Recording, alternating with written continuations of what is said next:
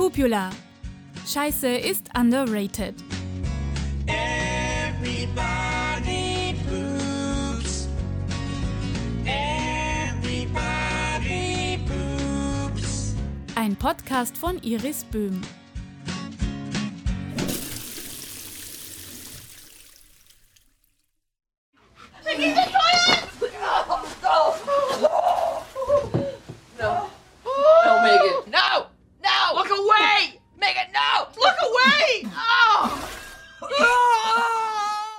Wer kennt sie nicht? Diese berühmte Szene aus dem Film Brautalarm.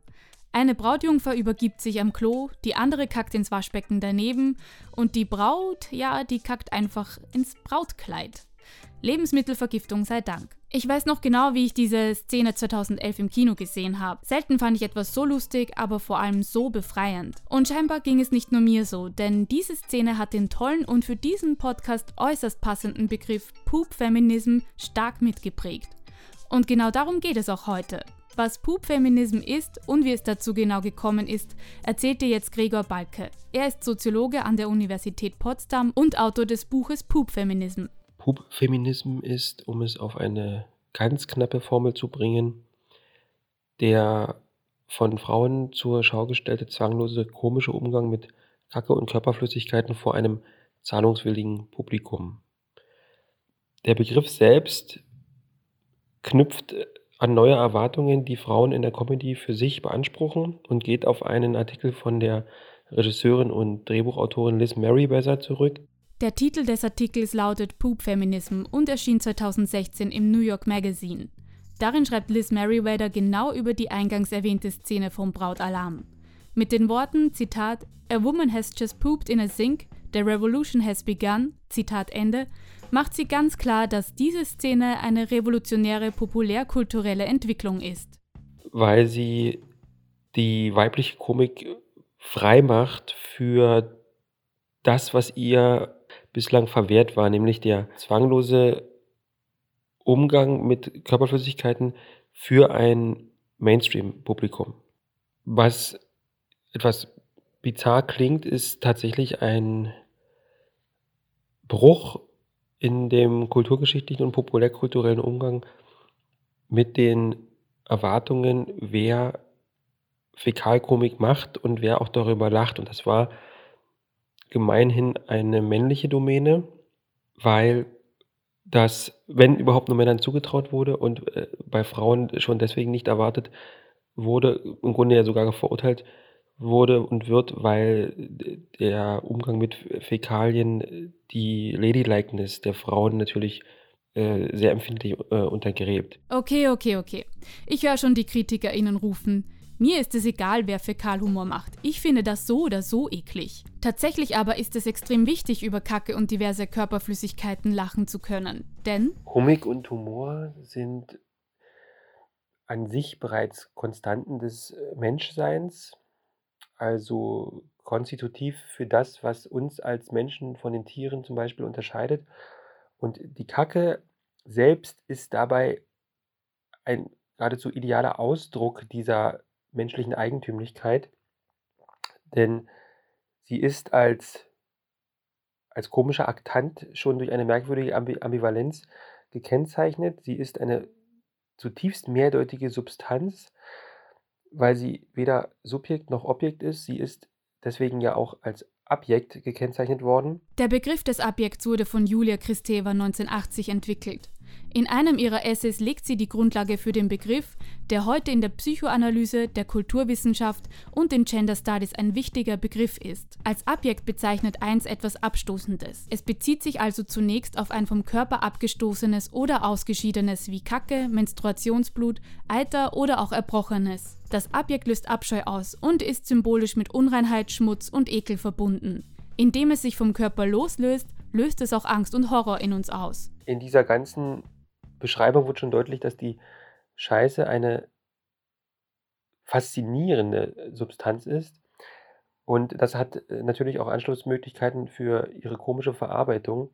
Und die Komik gründet deswegen ganz massiv in dieser leiblich-materiellen Verfassung, die den Menschen ausmacht und die der Mensch an sich selbst natürlich auch andauernd wahrnimmt. Deswegen ist es auch äh, durchaus wichtig, dass wir über Kacke und über unsere Körperflüssigkeiten lachen können, denn sie sind eine zutiefst alltägliche Angelegenheit, mit der wir wirklich jeden Tag zu tun haben. Und damit gibt es ja dann nur zwei Möglichkeiten des Umgangs. Entweder man blendet das aus, man verdrängt es, was ja nie sehr empfehlenswert ist, oder man nimmt es an als Aspekt des eigenen Seins und dann ist der äh, Umgang, der humorvolle Umgang, der komische Umgang mit diesen existenziellen Anwesenheiten des Menschen womöglich der äh, bessere, die bessere Option, äh, den Alltag damit zu bestreiten. Und natürlich äh, kann die Populärkultur und dann äh, die verschiedenen Verarbeitungen darin ihren Beitrag dazu leisten und tut das ja auch in äh, vielfältiger Form. Okay, damit haben wir mal geklärt, dass Fäkalhumor durchaus seine Berechtigung hat und sogar wichtig für uns sein kann. Aber wieso ist sie dann so lange ausschließlich Männern vorbehalten gewesen, wie Gregor Balke anfangs erwähnt hat? Die männliche Dominanz in Sachen Fäkalkomik besteht nicht deswegen, weil Männer per se lustiger sind. Und die gibt es auch nicht, weil Männer ein biologisches Hoheitsrecht auf ihre Ausscheidungsprozesse haben und des, deswegen äh, komischere Verarbeitungen möglich sind, denn die biologischen Voraussetzungen sind ja im Gegenteil ziemlich ähnlich. Männer und Frauen kacken und furzen gleichermaßen. Es handelt sich also um ein kulturelles Problem, weil Frauen äh, schlichtweg nicht zugetraut oder zugemutet wurde, über fremde oder eigene Körperflüssigkeiten zu lachen oder gar mit ihnen auf der Leinwand Unfug zu treiben. Das, äh, kann man vielleicht ganz gut sehen an den, äh, Bildern, die die männlich dominierte Fäkalkomik so erzeugt hat.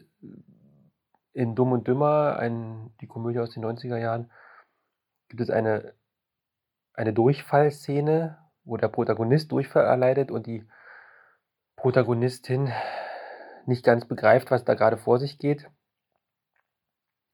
Oder El Bandi, äh, in der in der Sitcom hat er eine extreme Toilettenobsession und äh, lässt aus seinen Toilettengängen äh, auch immer eine gewisse Feierlichkeit heraus. Nicht nur eine Toilette, eine Ferguson, die Königin der Schüsseln. Bud, setz dich. Ich will dir die Geschichte der Ferguson erzählen. Und das wird wie immer mit den Gegenbildern der Frauen inszeniert, die das entweder gar nicht begreifen, was da was die Männer da meinen, oder die äh, das allenfalls mit Kopfschütteln quittieren. Das heißt, die Fäkalkomik in der Inszenierung setzt die Frau ja schon als Beobachterin ins Bild und zeigt sie als jemand, die das einfach gar nicht versteht, geschweige denn gutieren kann, sondern höchstens kritisiert. Weil Fäkalkomik immer auch eine Degradierung des Menschen ist, passt sie deshalb auch nicht zu dem Bild, das Männer Frauen aufgezwungen haben. Stichwort Ladylikeness hatten wir ja schon. Die Folgen der langjährigen männlichen Fäkalkomik sehen wir heute noch. Die männliche Dominanz hat dann dazu geführt, dass die Bilder der Populärkultur eben einseitig bestimmt sind. Das heißt, Bilder von Frauen, die es ja sehr viele gibt, sind durch ihren ästhetischen Anspruch gekennzeichnet. Das heißt, Makellosigkeit, Schönheit, Erhabenheit sind bildbestimmend. Also Idealbilder Bilder des Weiblichen wären Disney-Prinzessinnen, Playboy-Bunnies, Hochglanzbilder in Magazinen. Das heißt, wir haben es hier mit einer Scheidung zwischen der Idealwelt in den Büchern, in den Filmen, in der Populärkultur zu tun und der Trivialsphäre der wirklichen Frauen, die durch Alltag, Kinderbetreuung, anderen Sachen äh, belastet sind. Wir haben also Bilder und wir haben unerwünschte Gegenbilder, problematische Abweichungen, die nicht gezeigt werden sollen. Also eben Frauen, die in ein Waschbecken oder ein Hochzeitskleid kacken. Die Realität von Frauen stimmt also, surprise, nicht mit dem Ideal, wie es in den Medien dargestellt wird, überein. Das hat auch ganz viel mit dem sogenannten Male Gaze zu tun. Der Begriff kommt aus der feministischen Filmtheorie und beschreibt die Darstellung von Frauen durch den Blick des meist männlichen und heterosexuellen Regisseurs oder Drehbuchautors. Die Frau wird dadurch mehr als ein sexualisiertes Objekt dargestellt bzw. idealisiert. Und dazu gehört dann vor allem auch, was gerade nicht von der Weiblichkeit gezeigt wird. nämlich Bilder abseits der Makellosigkeit und auch das vollständige Ausblenden von Körperflüssigkeiten. Das reale, echte, das man müsste eigentlich sagen authentische, wird einfach nicht dargestellt oder nur, nur ganz, ganz selten. Dieses, dieses durch die Jahrhunderte wirkende Schicksal des Weiblichen wird durch den Pupfeminismus auf geradezu radikale Weise in Frage gestellt. Genau, seit Jahrhunderten kämpfen wir Frauen mit diesem falschen Bild von Makellosigkeit. Denn der Male Gaze ist tatsächlich keine neue popkulturelle Erfindung und nicht nur in Filmen zu finden. Er findet sich auch in der Literatur wieder, wie ein Gedicht aus dem Jahr 1732 von Jonathan Swift beweist. In The Ladies Dressing Room stiehlt sich ein Mann namens Strephon heimlich in das Gemach seiner angebeteten Celia und beobachtet sie. Doch die Entdeckungen, die er da macht, passen mal überhaupt nicht mit seinem Bild der weiblichen Makellosigkeit überein. Zum Schluss des Gedichts wird er dann aber auch noch Zeuge einer riesigen Ungeheuerlichkeit. Diesen Teil möchte ich dir nicht vorenthalten, er ist mein persönliches Highlight. So things which must not be expressed, when plumped into the reeking chest, send up an excremental smell, to taint the parts from whence they fell. The petticoats and gown perfume, which waft the stink round every room, Thus finishing his grand survey, disgusted Strephon stole away, repeating in his amorous fits, Oh, Celia, Celia, Celia Shits. Ah, ich liebe dieses Gedicht.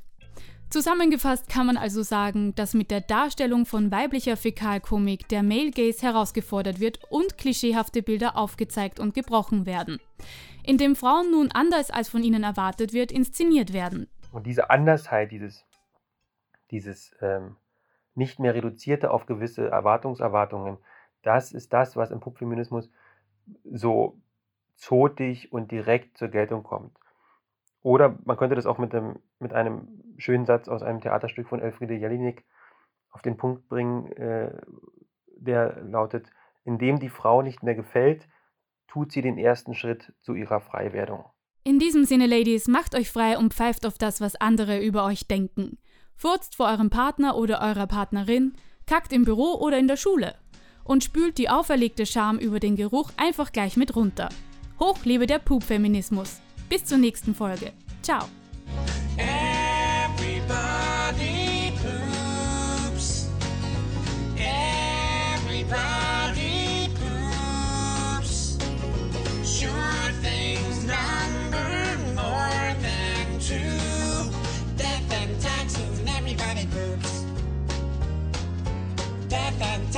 And everybody moves.